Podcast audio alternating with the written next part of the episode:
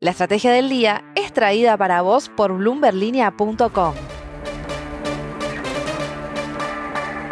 Muy buenos días, soy Francisco Aldaya, editor de bloomberlinia.com en Argentina y hoy te voy a contar las tres noticias más importantes para que arranques tu día. Además, como todos los martes, Belén Escobar nos trae el dato económico de la semana. No se olviden de darle clic al botón para seguir a este podcast y de activar las notificaciones. Veamos rápidamente cómo van a abrir los mercados este martes. El S&P Merval subió ayer 0,1%. Fue una jornada más verde que roja para las acciones argentinas en Wall Street, con subas de hasta 4,1% para Transportadora Gas del Sur y 5 bajas hasta 2,6% para Bioceres. El dólar blue bajó hasta los 272 pesos, el MEP quedó en 270 y el contado con liqui en torno a los 280 pesos. Lo que tenés que saber. 1. Sergio Massa se volverá de Estados Unidos esta semana con la aprobación trimestral del programa con el FMI encaminada, o al menos esa fue la sensación que transmitió ayer la carta de Cristalina Georgieva, que fue publicada momentos después de que se reuniera con el ministro argentino. La titular del fondo destacó una política monetaria con tasas de interés reales positivas, la acumulación de reservas y un mayor foco en revisar los incentivos fiscales corporativos y en combatir la evasión fiscal y el lavado de dinero. En ese contexto, concluyó que en los próximos días se podrá concluir el Staff Level Agreement para otorgar el siguiente desenvolto que el país usará para pagar su propia deuda con el mismo fondo. 2. La expectativa neta de empleo para el cuarto trimestre de este año cayó por 7% respecto al tercer trimestre, según una encuesta de Manpower. Esto no debería sorprender teniendo en cuenta que el grueso de los economistas ya está viendo una recesión para este semestre. De cara a la temporada de verano, hoteles y servicios es el sector que refleja mayores perspectivas de contratación, mientras que banco, finanzas y bienes raíces es el más afectado con una caída de 44% respecto al trimestre anterior. La encuesta también refleja que el 39% de los 715 empleadores consultados no espera realizar cambios, mientras que el 27% planea aumentar sus dotaciones, mientras que el 29% planea disminuirlas. ¿Por qué van a contratar menos empleados? En gran medida por la disparada del dólar y de los precios que aumentaron fuertemente la incertidumbre en el último mes. 3. Cada vez que se habla de inversiones en los últimos tiempos en Argentina, el litio figura como denominador común.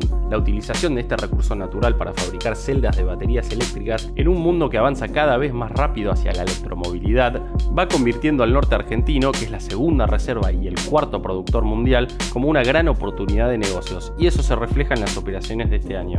El litio argentino, a través de empresas como Livent, ya está proveyendo a empresas como BMW y Tesla para el desarrollo de estas baterías eléctricas y pronto lo hará con Ford seguramente esta lista vaya creciendo. El dato económico. Y ahora, Belén Escobar, contanos cuál es el dato económico de la semana en Argentina. Y esta semana tenemos que hablar de la inflación, un tema recurrente en la agenda argentina porque es una de las principales urgencias para el equipo económico que conduce Sergio Massa. Mientras esperamos la publicación oficial de lo que pasó con la inflación en agosto, el sector privado ya está poniendo la lupa en lo que puede llegar a pasar el año que viene. Sí, escucharon bien, en 2023. Porque mientras se proyecta una inflación por encima del 90% para este año, todo indicaría que durante el año próximo no va a ser nada fácil contener a los precios. Todavía hay incertidumbre respecto del accionar del gobierno a pesar de los cambios en el gabinete, y eso impacta directamente en las proyecciones para 2023. Entonces, ¿qué es lo que está viendo el sector privado? Analistas y economistas coinciden en que las expectativas de inflación están todavía muy altas Además, el hecho de esperar subas en las diferentes cotizaciones del dólar o ajustes en precios regulados como prepagas y combustible no está ayudando para nada. En ese contexto entonces es que llegamos al dato económico de la semana, que es que mientras este año la inflación puede rozar el 100%, para 2023 ya se está calculando un IPC del orden del 85%. La frase del día. Antes de irnos, escuchemos lo que dijo el embajador argentino en Uruguay, Alberto Iribarne, que fue ex ministro de Justicia de Néstor Kirchner, en una entrevista que le hicimos con Gonzalo Charquero. Creo que básicamente en el caso de los empresarios más importantes que se mudan a Uruguay es por un tema fiscal, para pagar menos impuestos concretamente. Entre 2020 y agosto de este año fueron más de 24.000 argentinos que pidieron la residencia en el país vecino. Pueden leer la nota completa en bloomberglinea.com. Esto fue un nuevo capítulo de la Estrategia del Día Argentina. Yo soy Francisco Aldaya, editor de Bloomberg Línea, y me podés seguir en Twitter en arroba franaldaya. No se olviden de darle clic al botón para seguir a este podcast y a la campanita para que se enteren al instante cada vez que salga un capítulo de lunes a viernes. Espero que tengas una gran jornada productiva. Esto fue La Estrategia del Día Argentina, escrito y narrado por Francisco Aldaya.